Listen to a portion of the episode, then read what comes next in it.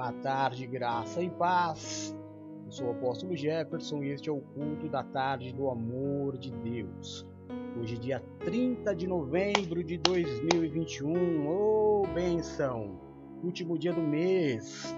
Tantas coisas nos aguardam ainda para este dia, hein? É, olha que bacana. Presta atenção. Sempre no princípio de que o Senhor é o Alfa e o Ômega. Estamos entrando no último mês do ano, mês apostólico. Estamos hoje no último dia do mês. Então, hoje, momento de oração e consagração maravilhoso. Última Santa Ceia do ano. Oh, glória! Então, veja só quantas coisas legais. A próxima Santa Ceia, só o ano que vem, já com a nova palavra profética que Deus já me deu no finzinho do mês de novembro aliás, de outubro do mês de dois, para o ano de 2022, a palavra que nós receberemos na virada. Ah, uma grande bênção. Então hoje é um dia muito especial. Hoje começa um novo ciclo na nossa vida. Começa o ciclo do fim e do início. É o finalzinho do ano, é o finalzinho do ciclo do ano e é o início de um novo tempo. Então, Fica aí ligadinho, se apegue ao Senhor neste caminho, porque agora é tempo de bênção sem medida, é tempo de céu aberto, é tempo de chuva serôdia temporama. Oh, glória a Deus, amém? Então vamos lá, meio-dia 7, 12, que é o número apostólico, 7, que é o número de Deus. Podemos começar de forma melhor? Certamente não. Boa tarde, Paula, filha linda, graça e paz. Seja bem-vindo, Du, filho lindo, graça e paz. Seja bem-vindo, Vânia, mana querida, graça e paz, seja bem-vinda. Ah, quem mais está aqui? Valéria, meu amor, graça e paz, seja bem-vinda. Filhinha Adri, que eu amo tanto, graça e paz, seja bem-vinda. Tia Lu, meu amor, graça e paz, seja bem-vinda em nome de Jesus. Opa, tia Glória, graça e paz, seja bem-vinda também em nome de Jesus. Hoje nós vamos ao segundo tópico do culto de domingo, nós recebemos uma palavra maravilhosa para variar, não é? Deus tem nos alimentado durante esses sete anos de ministério é, de forma muito abundante, nós não temos o que reclamar. Uma palavra maravilhosa que Deus trouxe e a Bispa Silmara nos alimentou com ela, que foi esta palavra aqui de cima. Jesus venceu a religião e criou a igreja. Amém? Eu vou tentar explicar por que, isso aconteceu. Aí usamos três textos base: Colossenses 2, 1 Coríntios 8 e Atos capítulo 2. Apóstolo, por que, que depois da, da religião é, desmascarada, vencida, Jesus criou a igreja? Eu vou te explicar. Muitas vezes as pessoas não sabem viver em liberdade. E isso é uma verdade. É uma verdade quase que absoluta. Se nós pegarmos a história, deixa eu tirar aqui um pouquinho, que eu quero fazer a introdução antes. Se você pegar a história da, da escravatura no país, aqui no Brasil, que é uma das histórias mais terríveis que nós temos, o que, que aconteceu quando foi dada a Lei Áurea? Diz alguns livros, claro que aí a gente tem que partir do princípio do estudo, né? É, Ô Rezinha, graça e paz, seja bem-vinda. Amanhã esse horário você já está aqui? Tomara que sim. Então, partindo de estudos, muitos escravos que receberam a carta de alforria saíam da, da fazenda, do controle dos senhores feudais e não, não sabiam o que fazer da vida. Não tinha, aliás, o que fazer da vida. E muitos voltavam para a condição de escravidão, porque ali pelo menos tinha onde morar e o que comer. Então, como a religião é uma escravidão, é, simplesmente libertar as pessoas da escravidão não resolve, porque as pessoas não sabem viver em liberdade. Quando você tira das pessoas a obrigatoriedade de se fazer alguma coisa, a pessoa ela dá uma relaxada natural. Você lembra na década de, de 90 para 2000, que muitas, muitas pessoas se tornaram empresários, empreendedores, profissionais liberais, muitas pessoas passaram a ser é, pessoa jurídica, até como, próprio, como funcionários. Teve esse acordo entre empresas e funcionários, vocês lembram disso? Que pessoas, é, os funcionários, dependendo do cargo, ela, ele não era mais CLT, ele era autônomo, ele pagava os próprios impostos e prestava serviços, entre aspas, para a empresa. Eu cheguei a pegar essa época no trabalho. Mas o que, que acontecia? Nós tínhamos que passar por muito treinamento para entender, para fazer a cabeça entender que agora nós não tínhamos mais a quem prestar contas, a não ser a nós mesmos. Que a, a motivação de acordar é, agora é toda minha a responsabilidade de acordar no horário, chegar no horário é toda minha. E aí eu dou uma relaxada. Quando eu passo a ser o senhor da minha vida, eu tenho a tendência de dar uma relaxada. E principalmente de fazer o que eu bem entendo. Como por exemplo, se você é CLT, você não vai tirar um dia da semana que você vai falar, plena quarta-feira, hoje não estou afim de trabalhar. Não. Você tem uma regra. Você é disciplinado a trabalhar. Mas muitas pessoas, quando passavam a ser autônomas, tiravam dias, semanas, né? E falavam, ah, hoje eu não vou trabalhar, ah, essa semana aqui eu estou estressado. Quando você era CLT, você tinha que trabalhar. Estressado ou não estressado, com febre ou sem febre, gripado ou não gripado, não era assim? Pois é, quando você servia ao outro, você era mais disciplinado. Mas quando você passou a servir a você mesmo, você passou a ser indisciplinado, porque não sabe viver em liberdade. Quando Jesus Cristo veio, ele se teve, ele se deu ao trabalho, ao cuidado de dizer: "Eu não vim revogar a lei, eu vim cumpri-la". Então eu vim tirar vocês da prisão da religião, porém não vim trazer libertinagem. Não é porque agora isso aqui não é uma anarquia. Embora vocês vão viver longe da prisão da religião, porque o Senhor Jesus disse: é, para a liberdade vos libertei, não vos subjulgais novamente a questão da escravidão. Né? Não subjulgueis novamente a questão da escravidão. Jesus nos libertou para isso. Porém, o pecado é uma escravidão. O vício é uma escravidão. Então o Senhor nos tirou é, da condição da escravidão nos deu a liberdade, mas se colocou como Senhor e constituiu a igreja também com autoridades espirituais para cuidar, não mais para mandar nem para ameaçar, mas para ensinar, para dar um toque. Olha, vocês tudo podem, vocês são livres, mas nem tudo convém. Não entendam liberdade com libertinagem. O apóstolo Paulo foi muitas vezes questionado por causa disso.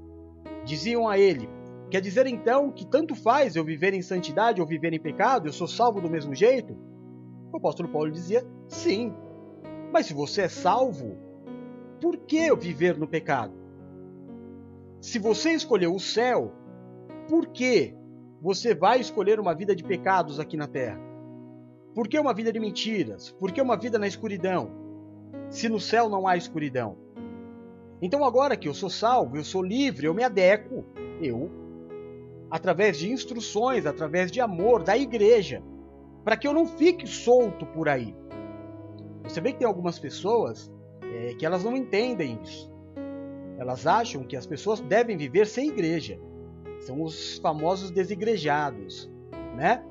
No, no, no raciocínio direto, elas não estão erradas.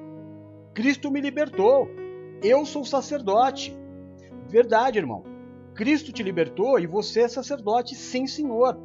Acontece que você sozinho não consegue dar conta da tua vida.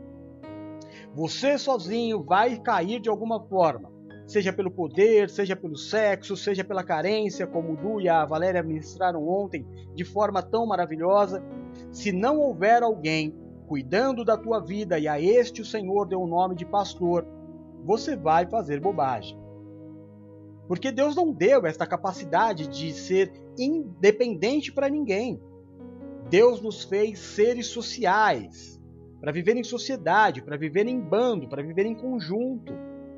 Eu vi em um momento a Valéria falando ontem que, embora existe a carência da pessoa querer se apegar à primeira que aparece, também existe o contrário, da pessoa que não quer se relacionar com ninguém que é igualmente ruim. Então, por isso a igreja foi criada para que eu viva em liberdade, mas para que eu não cometa os erros da libertinagem. Amém?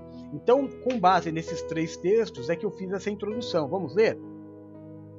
1 Colossenses 2, 20 a 23 diz assim: Já que vocês morreram com Cristo para os princípios elementares deste mundo, por que é que vocês, então, como se ainda pertencessem a ele, se submetem a regras não manuseie, não prove e não toque? Todas essas coisas estão destinadas a perecer pelo uso, pois se baseiam em mandamentos e ensinos humanos essas regras têm, de fato, aparência de sabedoria, com a sua pretensa religiosidade, falsa humildade e severidade com o corpo, mas não ter valor algum para refrear os impulsos da carne. 1 Coríntios 8, versículo 4 a 6 diz assim: Portanto, quanto a esse mundo, perdão, quanto a este assunto, se devemos comer carne sacrificada previamente aos ídolos, nós sabemos que um ídolo não é coisa nenhuma, só existe um Deus e nenhum outro. Segundo muita gente, existe uma quantidade de deuses, tanto no céu como na terra. Contudo, sabemos bem que há um só Deus, o Pai, a quem pertencem todas as coisas e que nos fez sermos para Ele. Também há um só Senhor, Jesus Cristo que criou igualmente todas as coisas e nos dá a vida. E por último, Atos capítulo 2, 46, 47 diz assim: E perseverando unânimes todos os dias no templo e partindo o pão em casa. Olha que interessante, igual nós vamos fazer hoje, né? E eu vou explicar por quê. Comiam juntos com alegria e singeleza de coração, louvando a Deus e caindo na graça de todo o povo. E todos os dias acrescentava o Senhor à igreja aqueles que se haviam de salvar. Bom, eu vou ontem eu expliquei os três textos. Hoje não vou fazer isso para não ficar cansativo, né? Você pode, se você tiver interesse, ver o culto que está gravado, tanto no YouTube, como na Twitch, como na é, no Twitter e também no Facebook. Você fica na sua liberdade. É, eu quero falar para vocês só dessa questão do partir do pão. Em Atos 2, a igreja existia, mas os apóstolos não sabiam que ela existia. É, eles ainda não estavam muito por dentro do que ia acontecer. Eles só passam a entender o que é a igreja com a chegada de Paulo, lá no capítulo 8 para frente. No capítulo 2, começa a haver algumas manifestações, como por, por exemplo, a gente tem um pouco mais adiante Pentecostes, manifestação da igreja e eles não sabiam que aquilo era igreja. É... Só que a reunião ela continuava acontecendo dentro do templo, mas o templo é um lugar judeu. Não é possível você fazer a Santa Ceia dentro de um templo judeu. Então existia um lugar onde eles se reuniam, às vezes em casas, às vezes em praças, às vezes numa caverna, às vezes, aliás, a maioria das vezes, no templo. Mas o partir do pão, a santa ceia, era feita em casa, como nós vamos fazer hoje. Então não é motivo de escândalo você dizer assim: ah, mas como que eu posso fazer a ceia na minha casa? É o melhor lugar para você fazer a ceia. Embora você idolatre o templo, o templo nada é. Você é o templo. Ah, mas a igreja, irmão, a igreja somos nós. A igreja não é o lugar. Aonde dois ou três estiverem reunidos em meu nome, eu estarei ali. Ou seja, isto ali é a igreja. E é nisso que eu tenho que me focar. Então hoje faça ceia tranquilamente, na certeza de que o Espírito de Deus vai habitar no seu lar. Olha que coisa maravilhosa. Às vezes você está num lugar que você tem como um lugar sagrado, santo, e que acontecem coisas que você não faz a mínima ideia. Dentro da tua casa é o melhor lugar para você invocar a presença do Espírito Santo de Deus. Então, Fica essa dica para você hoje, a partir das 11 horas da noite, com a Bispa Silmara e com o Bispo Eduardo. Amém? Bom, é, é claro que você, você ouviu dizer que no capítulo 2 a igreja existia, mas os apóstolos ainda não sabiam. Sim, os apóstolos estavam perdidos, perdidinhos.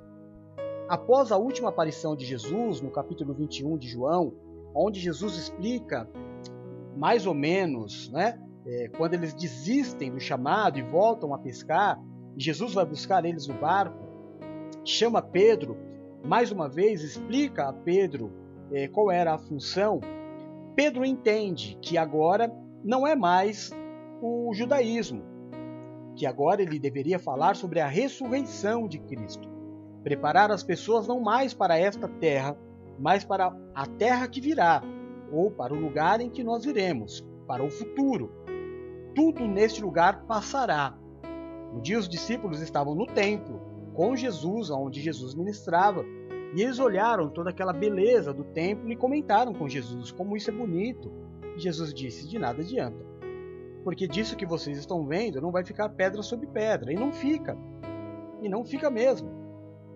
Lugares que a gente um dia passou e eram igrejas gigantescas, é, de vez em quando você passa virou um cinema, ou às vezes você passa tá só o terreno porque foi demolido, né? A, a, o local vai passar, a igreja não passa. Quando nós tivemos a pandemia e as pessoas que vivem do, do templo, né, da religião, ficavam desesperadas. Meu Deus, a igreja não pode fechar. Vamos orar, vamos nos manifestar, porque a igreja não pode fechar. Queridos, a igreja não fecha nunca.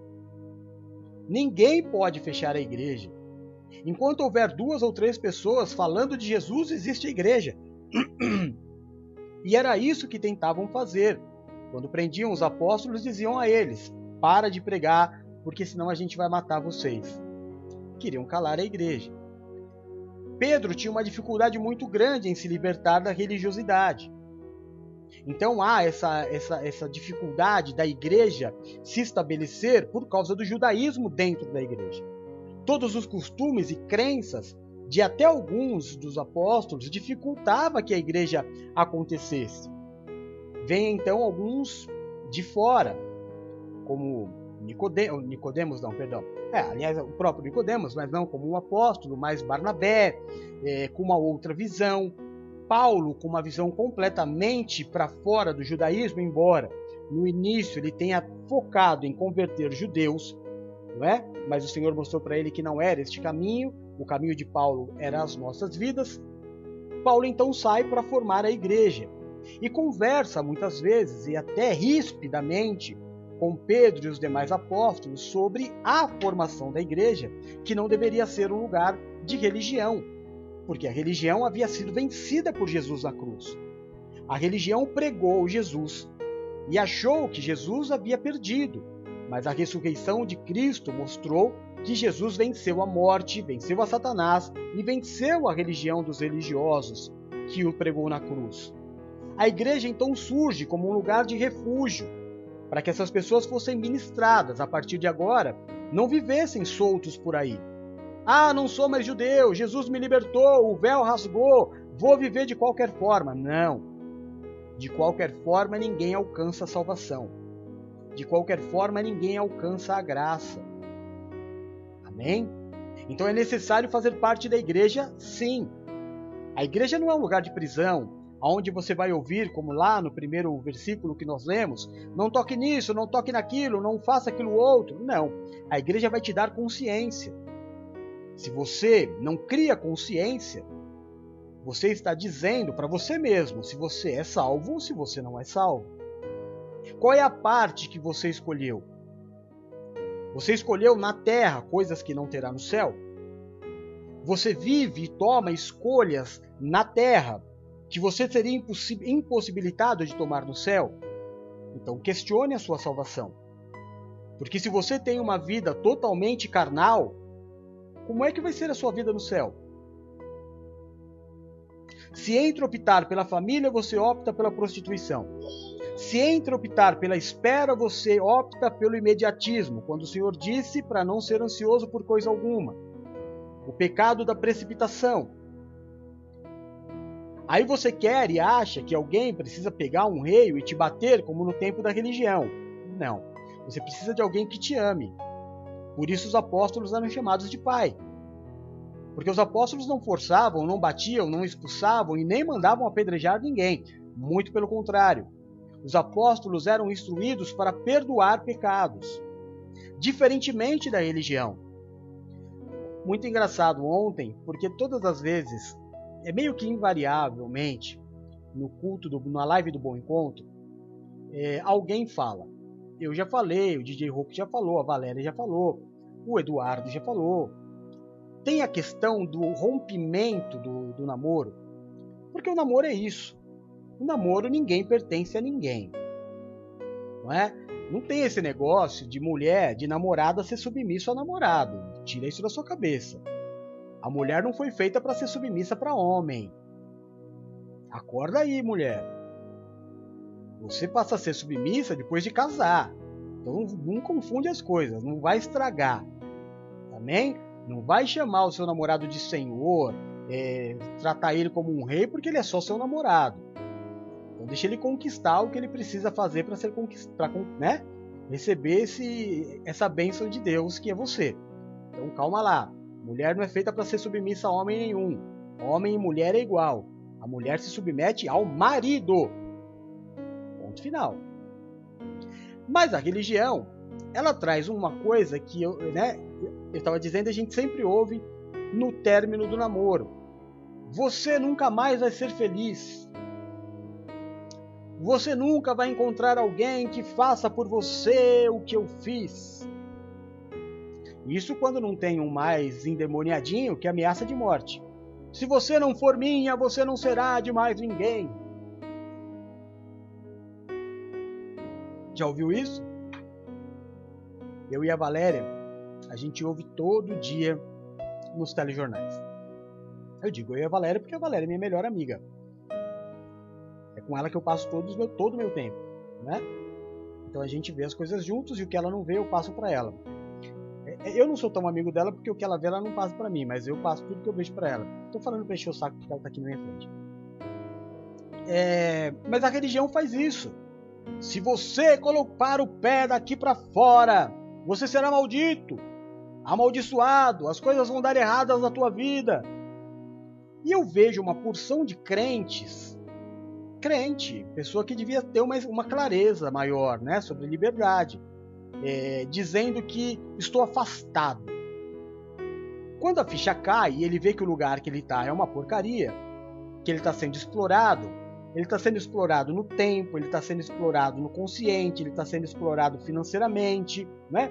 Aí bate uma, cai uma ficha nele e ele fala assim: não, não estou feliz com esse lugar. Aí embutem na cabeça dele que ele está afastado da igreja. E que porque ele está afastado da igreja, um monte de coisa ruim vai acontecer na vida dele. E você sabe que a cabeça do ser humano é uma loucura, né? Se a gente acredita numa coisa, aquilo para acontecer é, como diria minha mãe, batata.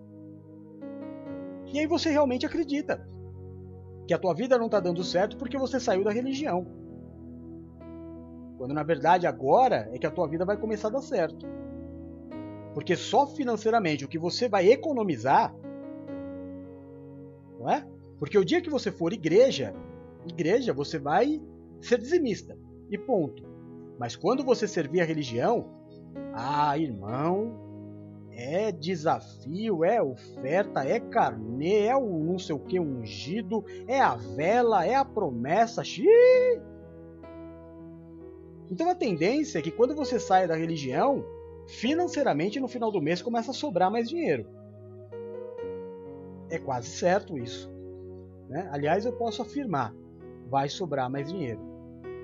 Mas você acredita, porque a religião embutiu na tua cabeça durante todo aquele tempo. Que fora da parede da religião é o mundo. Que você não pode se relacionar com as pessoas do mundo. E aí a gente se esbarra muitas vezes na questão de que a minha mãe não é convertida, o meu pai não é convertido, às vezes a mulher se converteu, o marido ainda não, e aí esbarra nessa condição de que ah, o teu marido é mundano. A vida da pessoa começa a ruir. É claro, porque se eu estou aprendendo na religião que a minha mãe não, não, serve porque ela é do mundo, o meu pai não serve porque ele é do mundo, o meu marido não serve porque ele não é convertido, eu começo a viver só o quê? Só aquele mundo.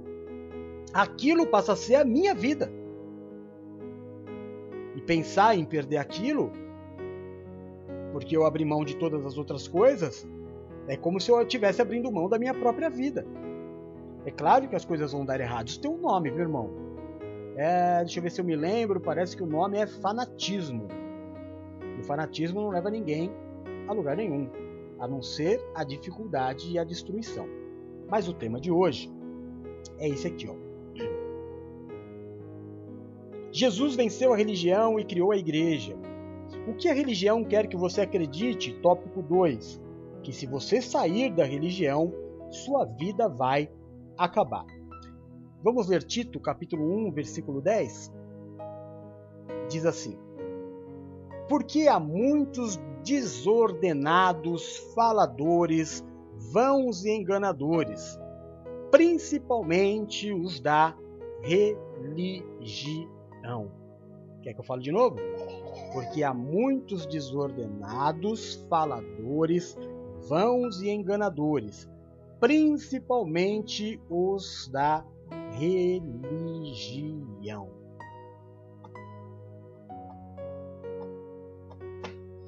Apóstolo, eu estava na igreja e o meu casamento, olha, estava indo direitinho. Vou te falar por quê. Não a igreja, né? Perdão eu pertencia a determinada religião meu casamento estava indo direitinho. Aí a gente saiu e parece que as coisas degringolaram. Eu vou te falar por quê. Porque a mulher, ela fazia o que tinha que fazer porque ela era supervisionada. Não era o marido dela que ia dar bronca nela. Eram seus supervisores, que aí em cada religião tem um nome, né? O marido, ele era um bom marido porque ele era supervisionado. Ele não ia dar satisfação para a esposa só. Ele tinha que dar satisfação para pessoas supostamente superiores. Então ele era obrigado a ser uma, um bom marido. Como eu te disse, como todo escravo que ganha a liberdade, a gente não sabe o que fazer com a liberdade. E aí, quando eu saio da religião, eu acho que eu não tenho mais que fazer aquelas coisas. Então o problema não era a religião, é que não houve em mim uma transformação, havia um cuidado. Eu era gerenciado. Eu não usava drogas, não é porque eu estava liberto, é porque sempre tinha alguém em cima de mim. Eu não me prostituía, eu não transava antes de, de, de ser casado, eu não me entregava, é, eu não começava. É impossível começar um namoro, por exemplo, sem pedir a bênção do pastor, se você não é, tá dentro do, do, da igreja. Só consegue fazer isso quem está fora da igreja. Porque como é que o pastor não vai ver que você está namorando? Não é? Então, quando você está inserido no contexto religioso, existem muitas pessoas te gerenciando, te pressionando a ser correto. A tudo, a ser correto, a ter caráter. Por isso a religião ela é muito importante para a sociedade. Mas como nós lemos ali no segundo versículo, ela não tem nenhuma, nenhum poder espiritual. É só social. Um trabalho muito importante, socialmente dizendo. Mas quando a pessoa sai de lá, ela não se transformou.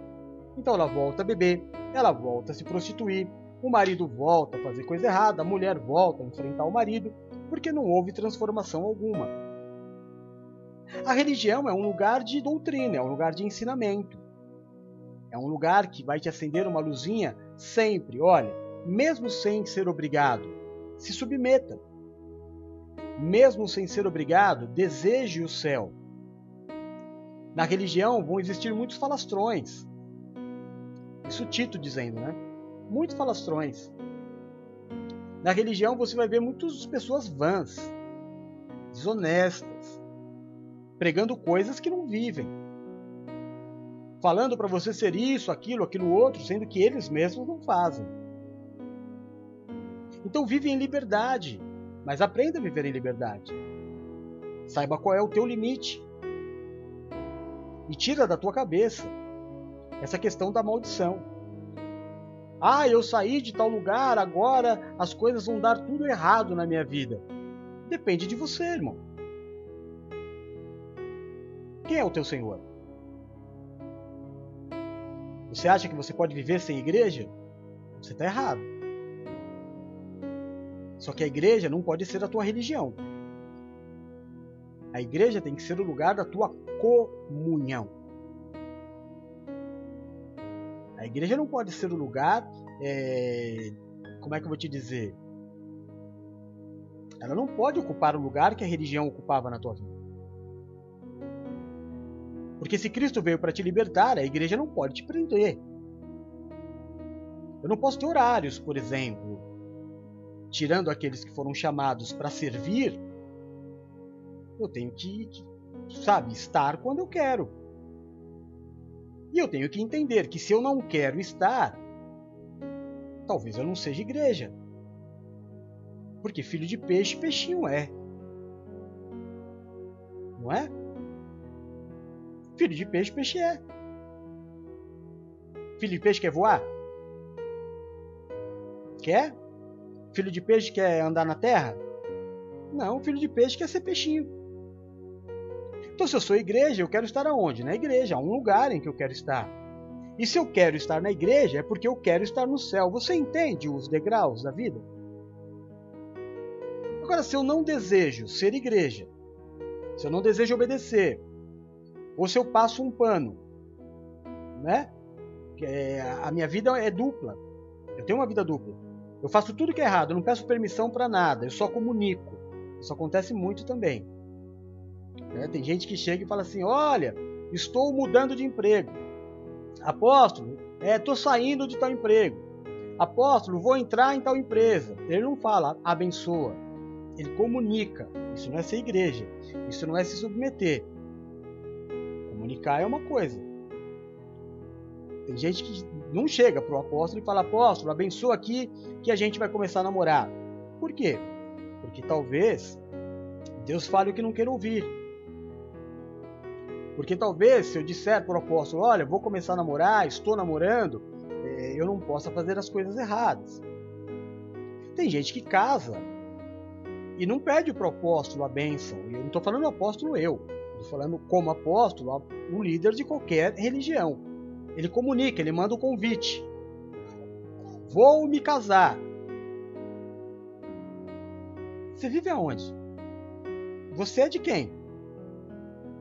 De Pedro, de Apolo, de Cefas? De quem é você? Ou você é de ninguém? Porque você faz o que quer? Então é você que se faz maldito. Não é a questão de você ter saído da religião, é você. Você que não sabe viver em liberdade.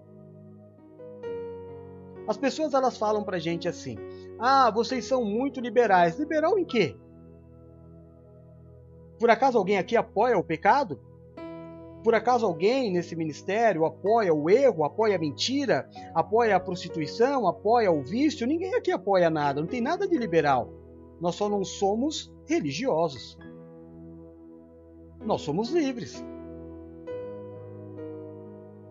Pega os cultos. A gente tem culto que ensina você a começar a namorar. Nesse culto te ensina se você deve ou não transar antes do casamento, não é? Que tipo de pessoa você deve encontrar, como você deve proceder, tudo isso só na segunda-feira. Na terça-feira nós temos estudo bíblico, te ensinando a Bíblia.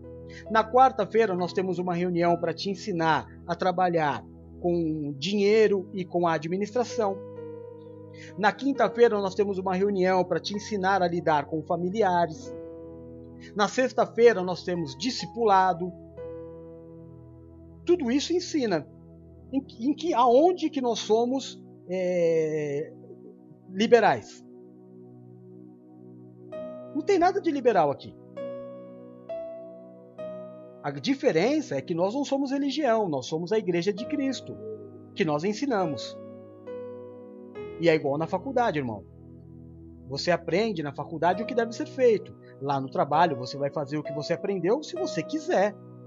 O professor não vai estar lá com você. A vida é assim. Você vai. Sim.